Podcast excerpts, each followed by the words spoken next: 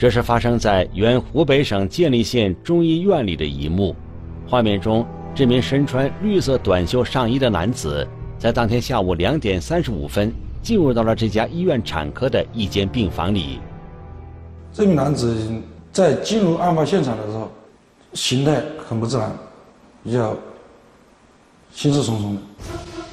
一分钟后，两名女子和一名男子从这间病房里慌慌张张地跑了出来。其中那名年轻一些的女子还怀有身孕。我当时就在隔壁房里面，隔壁房里面帮别的病人做那个护理、做治疗，然后，但是我听见有那个像有东西摔落的声音。病房外的一些患者家属也听到了类似的声音，他们都来到了那间病房的门口查看情况。很快。那名身穿绿色短袖上衣的男子手里拿着一把匕首，大摇大摆地从病房里走了出来，气焰嚣张，手持把水果刀，嘴里叼着根烟，从案发中心现场向外逃跑。该男子离开后，围观的群众和医护人员进入了病房，眼前的情景让所有人大吃一惊。我就进来看见那个。患者他倒地，就这样倒在地上，在差不多这块位置就倒在这里，倒这里我就赶紧我就去呼叫医生。当时也挺吓人的，那个因为这里有一刀嘛，那个肠肠子都已经出来了，因为那三刀都挺致命的，一刀在心脏，腹部一刀，还有肾脏一刀。我们来的时候人就已经不行了。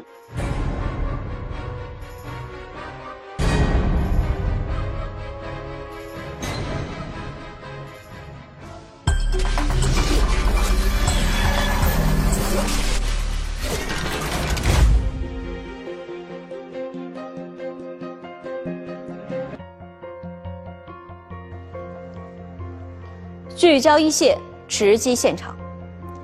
这是发生在二零一二年的一起持刀杀人案。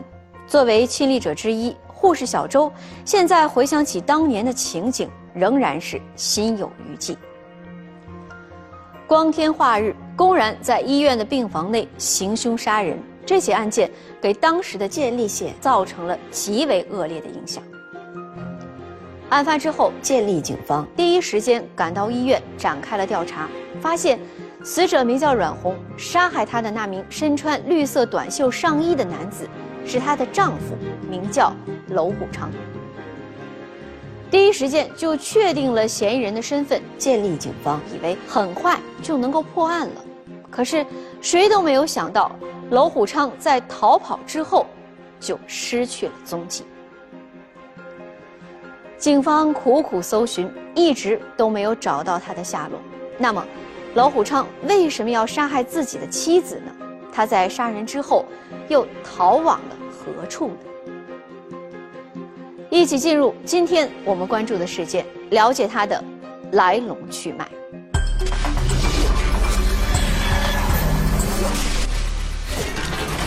男子刺死住院的妻子，原因令人不寒而栗。其实他们两个人走到一起，我是极端不同意的。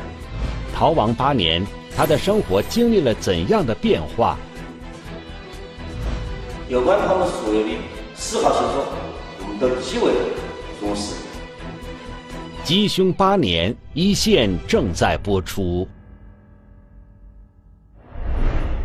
查询医院的接诊记录，警方发现，案发三天前，阮红刚刚做完宫外孕的手术。据医生反映，阮红当初是被亲戚送过来的。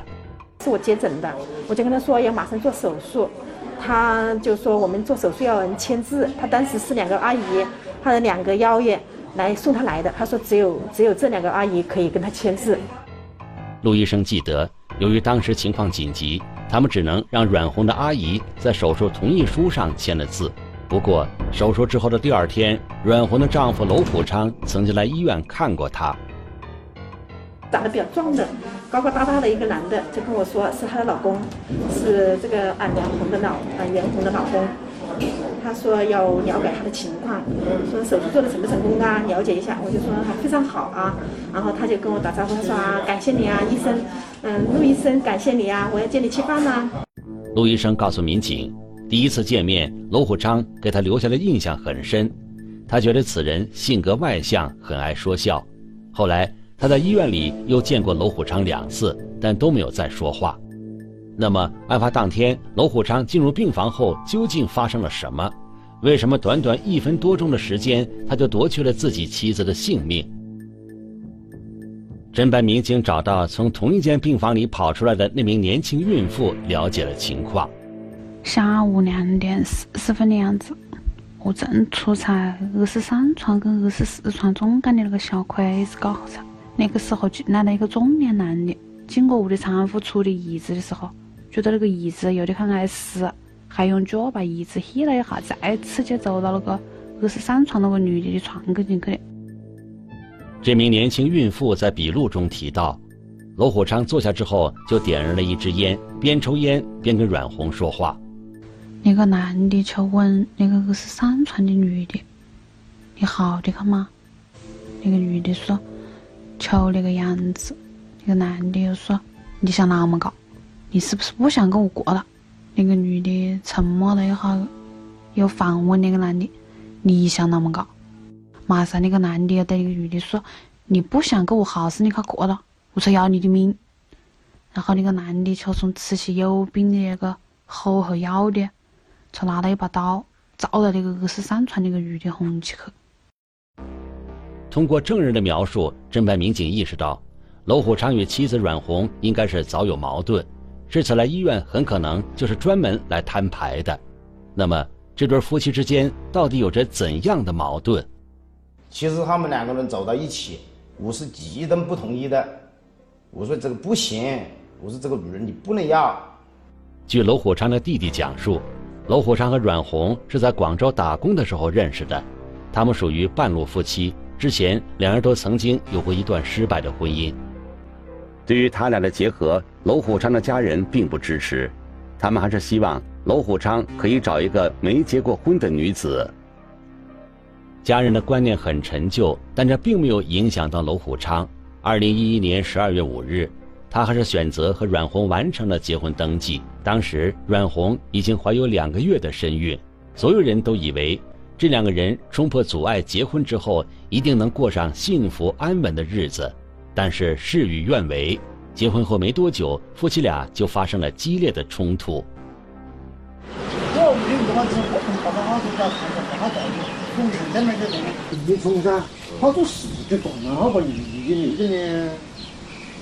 你从噻，好多事就动了，好把你给你这呢？我骑着车，车到我。是的。那个有，你说你你你跟我一样要被打之后，阮红和家人报了警。当年的接警记录显示。二零一二年二月二十三日十三时许，罗虎昌因怀疑其妻阮红有外遇，将其反锁在房间内，用皮带、皮鞋殴打。经法医鉴定，阮红的伤情程度为轻伤。我估计就是我的那个嫂子啊，跟我哥哥结婚，没跟他的情人跟他说清楚，就说我已经结婚了，你就再不要纠缠我了嘛。而据阮红的家人反映，阮红是否有外遇，他们并不清楚。娄虎昌当时也没有拿出实质性的证据。这次被打之后，阮红在娄虎昌母亲和村干部的陪同下，到当时的建立县中医院将腹中的胎儿给引产了。当时呢，他脸上啊都有那种青青青青的斑痕，她就跟我们讲过，是她老公家暴，家暴打了她。当时帮阮红做引产手术的也是陆医生。陆医生还记得，当时阮红脸上的伤很明显，阮红还曾亲口对他说不想要这个孩子了，想跟丈夫娄虎昌尽快分开。在我做了引产术后不久，在外躲避了一个多月的娄虎昌，也从广东返回建里，并到我的娘家软硬兼施，甚至用碗砸伤脑壳的卑劣伎俩逼我父母就范。对此，我和我的父母均予以拒绝。随后，娄虎川又请出了村书记和娄氏的族长一起到我娘家做工作，我才勉强回到娄家。在这份阮红当年写成的书面材料里，她提到，回到娄家之后，她跟丈夫娄虎昌过了一段安稳日子。她原本以为娄虎昌会改过自新，学会控制情绪，但没想到，仅仅一个多月之后，她再次遭到丈夫的残暴殴打。他把我打的身上没得风尘的，你说没得个，他就就可能好多背在上上，我背上是你。二零一二年五月二日，当晚九时许。罗虎昌再次和我发生争吵，并对我全身拳打脚踢。他弟弟担心罗虎昌打死我，在已拨打幺幺零试图阻止罗虎昌暴力行为无效的情况下，干脆就跪在了罗虎昌的面前为我求情。罗虎昌这才暂停了暴力行为。晚上，我和罗虎昌的母亲一起睡在二楼房间。次日早晨，罗虎昌上楼继续打我，后面又将我拖到门外的水利路上打。甚至还用螺丝刀朝我的大腿上捅。幸亏村书记及时报警，我才死里逃生。这一次，阮红的伤情被鉴定为轻微伤偏重。二零一二年五月三十一日，当时的建立县公安局决定对娄虎昌涉嫌故意伤害一案正式立案侦查。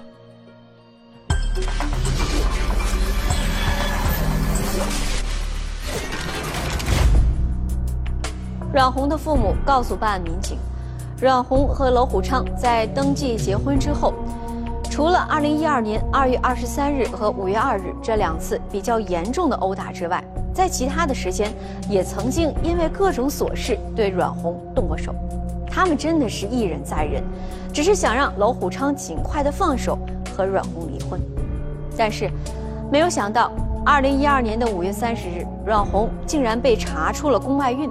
她只能在亲戚的陪同下，再次来到了当时的建立县中医院做手术。手术做完的第三天，阮红还没有出院，娄虎昌就残忍地夺去了阮红的性命。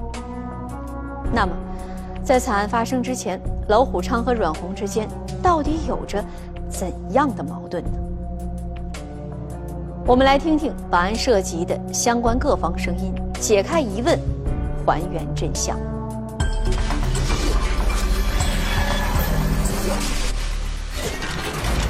冲破阻碍的结合，为何转眼改变？多次家暴的背后，到底有何隐情？鸡凶八年，一线继续播出。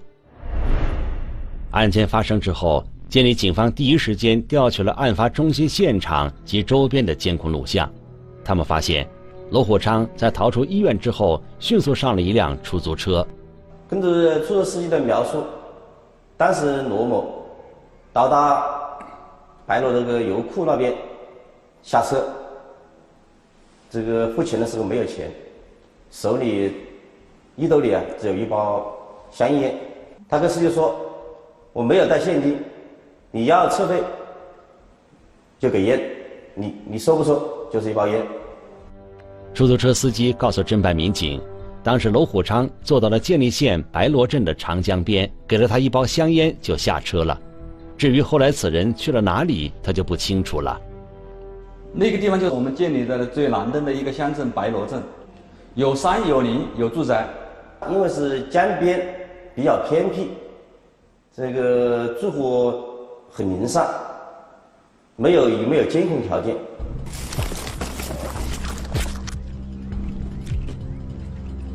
当时呢，我们就调集了这个大量的警力啊，呃，包括当地的派出所呀，当地的那个干部群众啊，在这个在这个周边呢，开展那个搜捕工作吧。呃，当时呢，那这个天黑了以后啊，由于天天黑啊，那个地方的交通也很复杂，也没有效果。建立警方在白罗镇及其周边地区连续搜寻了两天两夜，但始终没有收获任何有价值的线索，相当于在那个地方就断线了。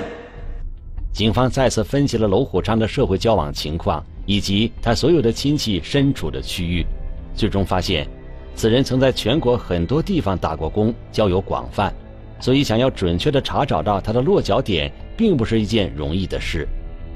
此时，在梳理其他案件线索的时候，建立警方有了一个意外的发现：死者呃身边有一部手机，我们通过查阅调集、梳理。手机内容信息，发现被害人冉某和犯罪嫌疑人罗某之间还有一个呃可疑的人员，就是陈某。侦办民警在阮红的手机里发现，他曾经跟一名叫陈雅芳的女子有过多次的交流。从聊天记录中，民警意外地发现，这个陈雅芳和嫌疑人娄虎昌的关系很不一般。美女你好，娄虎昌跟你在一起吧？别担心，也别惊讶，我没恶意的，因为我什么都不在乎了。别提这个人了，他不在这。怎么会不在你那呢？我知道他一定在你那的。没关系，我跟他的噩梦已经过去了。我只想以一个朋友的身份和你聊聊。这段对话发生在二零一二年五月十八日，也就是阮红第二次被娄虎昌殴打的半个月之后。此时，侦办民警并不清楚阮红是如何知道陈雅芳的。不过，从他们之间的对话中可以看出，陈雅芳并不否认娄虎昌和他的关系不一般。通过查询聊天记录，侦办民警很明显的感到，陈雅芳对阮红的突然出现感到有些意外，同时，他也因为娄虎昌的花心而非常生气。应该说，陈雅芳在聊天中表现出了对娄虎昌很深的感情和依恋。爱一个人是这样的，我是最受伤害的，就像他爱你一样，喝醉了还在叫你的名字。这个陈某呢？呃，在认识这个罗某之前呢，他应该在我们店里的某洗脚城呢打工。呃，这个罗某呢，呃，有时在店里洗脚，这个到这个洗洗脚城呢洗脚的时候，就这样认识了陈某。后来就后来就发展成了这个情人关系。案发之前，这个陈某呢就应该在广州啊，广州务工。呃，我们就分析呢，这个罗某去广州啊找这个陈某的可能性很大。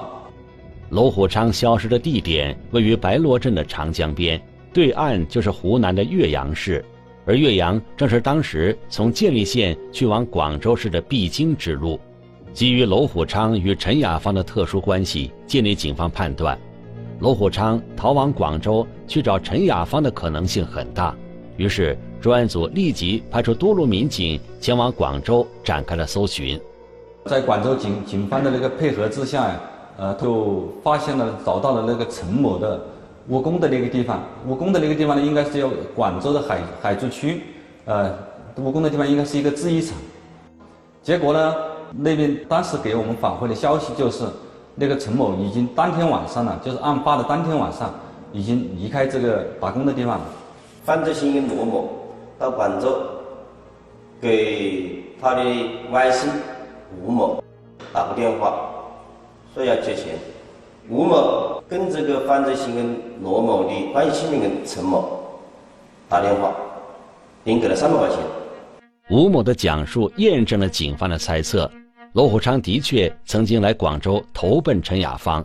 不过，据吴某说，罗虎昌在拿完钱后就带着陈雅芳离开了广州，后来去了哪里他就不清楚了。建立警方细致研判之后，认为。罗虎昌和陈雅芳在逃离广州之后，很可能去往了陈雅芳的老家青海。陈某是青海省乐都县人，他的母亲在他就是在陈某读高高中的时候，他的母亲因病逝世，然后他的父亲这个找了一个继母，生活在这个大通县。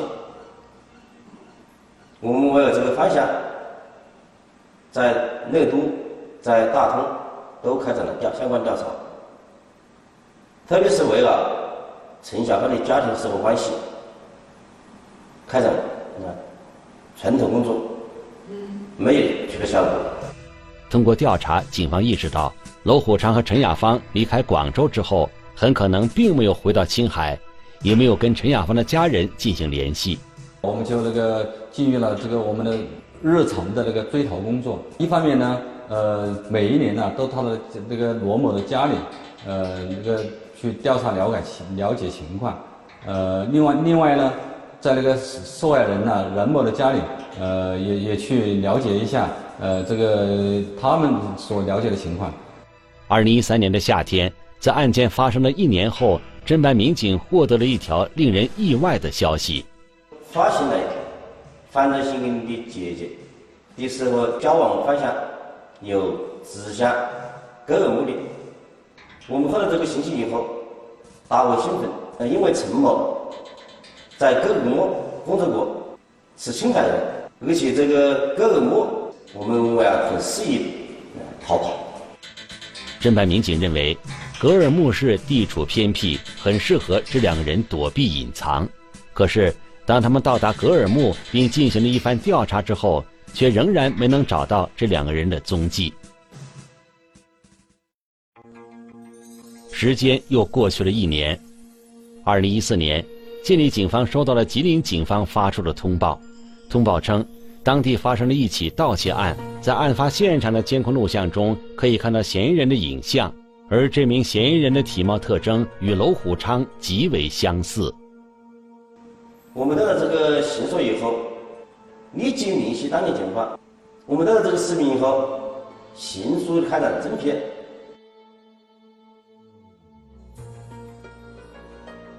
这个视频经过的反映就是一个室学校教室的室内现场，室盗室内被盗现场，一个人，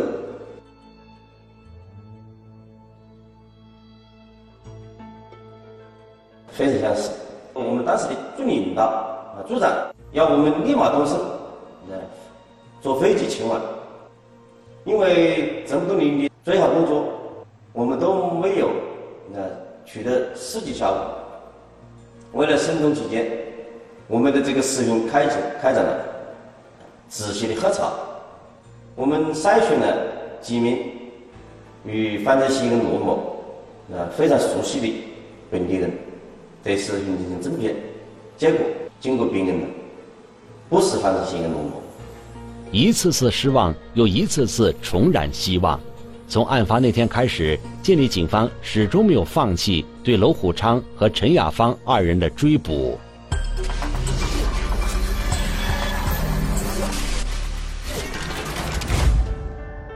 时间飞快的来到了二零二零年。这一年的年底，建立警方突然收到了一条来自于广东省佛山市公安局的案件侦办线索，而这条线索跟嫌疑人娄虎昌的下落。密切相关。二零二零年十二月二十八日，佛山警方在一次日常的巡查中，发现了一名可疑男子。该男子所出示的身份证上的照片，与公安户籍系统留存的原始照片不相符。在进一步的调查之后，佛山警方发现该男子的各项特征与上网通缉的嫌疑人娄虎昌极为相似。于是，佛山警方立即与建立警方取得了联系。一眼就看出来，这就是我们久年久抓不获的犯罪嫌疑人罗某。我们将这个人的真实身份信息、姓名、身份证号，迅速发发给佛山警方，最后确认。他们这个盘查的人就是我们所抓获的，我们要抓获的犯罪嫌疑人罗某。这条线索让侦办民警看到了希望，他们迫切的想要知道，娄虎昌这些年究竟躲在了哪里？陈雅芳是否还跟他在一起？对于当年的那起案件，他又有着怎样的说法？带着这些疑问，建立警方赶赴了广东省佛山市。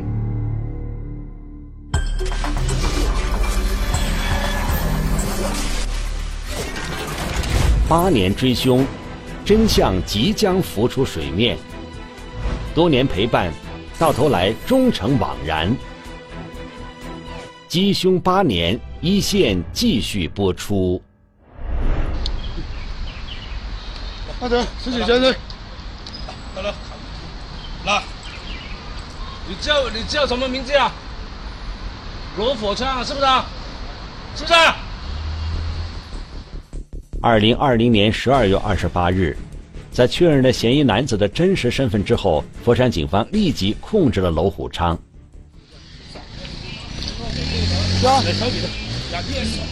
坐下来，坐下，坐下，坐下，坐下。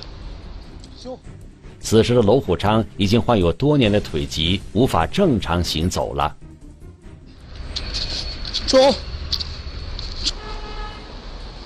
民警发现，在娄虎昌的身边还有一名女子陪伴。在警方控制了娄虎昌之后，该女子仍然没有离去的意思。这个女人当时也是持有另外一个身份证。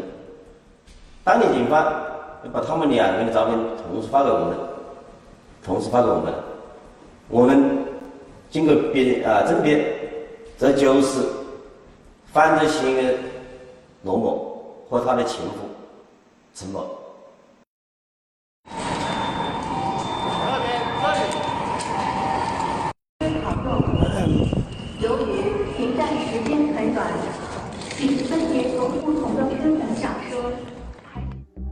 二零二零年十二月三十一日，嫌疑人娄虎昌和陈雅芳被侦办民警带回了建立。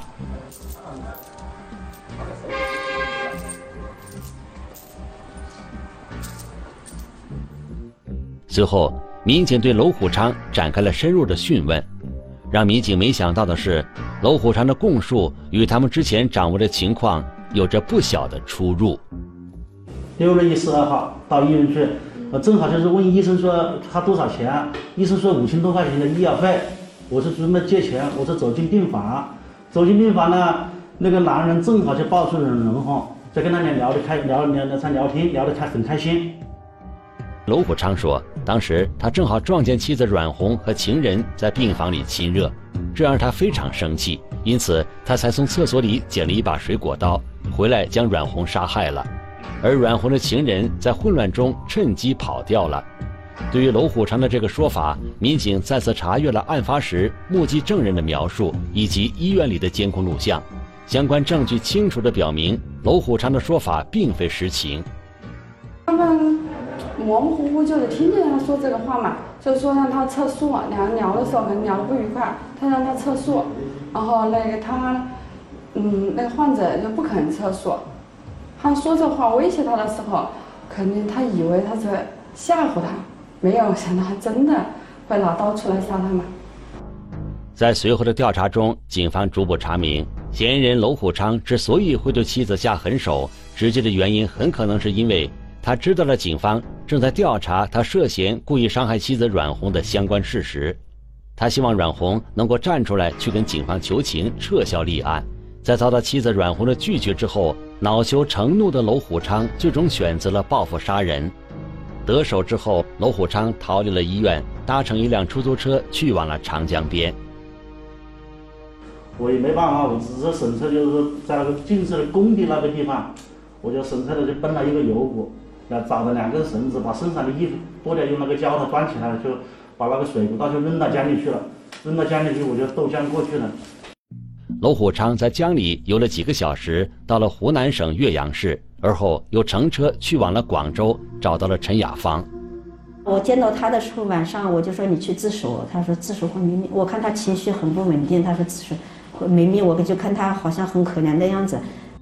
陈雅芳告诉侦办民警，那一刻。情感因素充斥着他的大脑，让他在面对落魄无助的娄虎昌时，彻底丧失了理智和底线。我觉得他，他做了那个事情以后，已经众叛亲离了嘛，是不是啊？一般的人都不会理他了。所以他就是一种，我就害怕他要是自杀了怎么搞啊？万一走上绝路了怎么搞啊？据娄虎昌交代。他和陈雅芳离开广州后，先后到过河南、湖北、浙江、江西等地。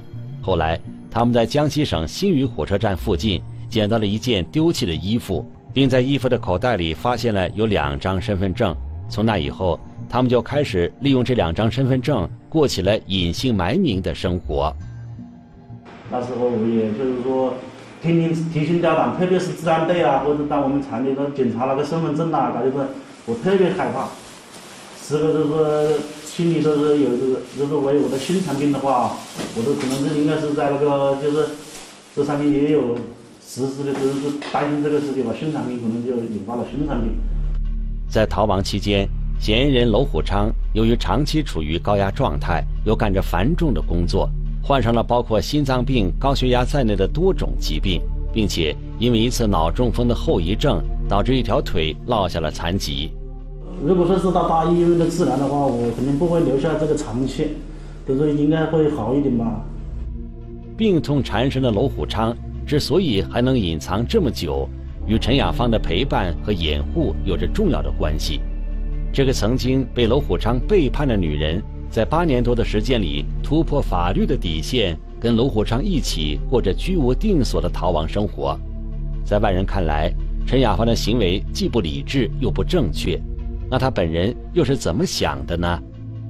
他说：“我一个西北人，又没有什么谋生技能，他说跟和范志远、罗某在一起，那通过这个勤劳。”还可以赚钱，还可以生存，他是啊，抱着这么一个心态。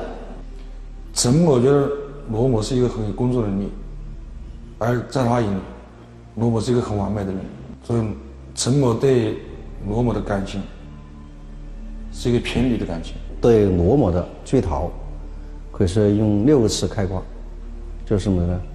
用心、用脑、用力，强化部门协作，强化这个。科技追逃，只要我们全力以赴，都能确保最好的质效。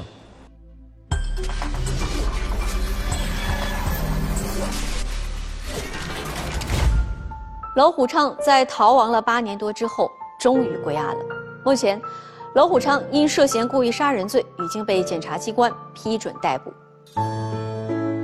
娄虎昌在逃亡的过程中去找了陈雅芳。陈雅芳出于感情因素，并没有举报娄虎昌，并跟随其一同逃亡。最终，陈雅芳涉嫌包庇罪，被采取了强制措施。这是为什么呢？包庇罪是怎样定性的呢？我们来听听北京师范大学刑事法律科学研究院袁斌教授的解读。包庇罪是一种妨害司法类的犯罪，根据我国刑法的规定啊。包庇罪是明知是犯罪的人而为其做假证明的行为。那么现在刑法上对于包庇罪的这个做假证明，一般采用的是一个扩大的解释，不限于狭义上的做假证明，也包括那些帮他掩饰身份呐，或者是提供了其他相关帮助的行为。所以对于包庇罪的认定的核心，一个就是你要知道这个人是一个犯罪的人，第二个就是你。在知道的情况下，还给他提供了一些，呃，掩饰身份呐这一类的行为。那么这个案子里面，这个犯罪嫌疑人陈雅芳，在过去的八年时间里面，他有一系列的带有帮助性的或者是掩饰身份性的行为，包括借钱给他，然后用自己的身份为他掩护，以及以这个协助他一起离开广州等等。所以，根据刑法的规定，他这个行为如果事实能够成立的话，可以构成包庇罪的。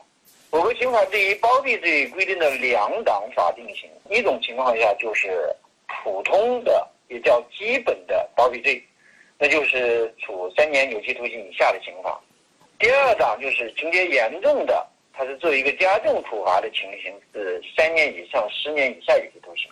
对于这个包庇罪情节严重，那一般来讲，它主要考虑，比如说包庇的对象，比如说是不是所犯的罪行特别严重，或者是多次犯罪，或者是包庇的是多人，啊，这种情形也可以根据包庇的后果，如比如说被包庇的犯罪分子又因为他的包庇逃避法律的追究，然后又实施其他犯罪等等，可以综合这些呃行为表现来进行判定。罗虎昌也许跟妻子阮红有矛盾，但最开始的时候，他就不应该用家暴的方式来处理，这只会让事情更加恶化。八年多的逃亡生涯，有家不能回，有病不敢治，这怨不了别人，是他自己的选择，也是他必须承担的代价。同样，还有陈雅芳，自以为是在为感情付出，实际上，这绝不是他唯一可选的路。一份偏离正常轨道的感情，也彻底葬送了他的人生。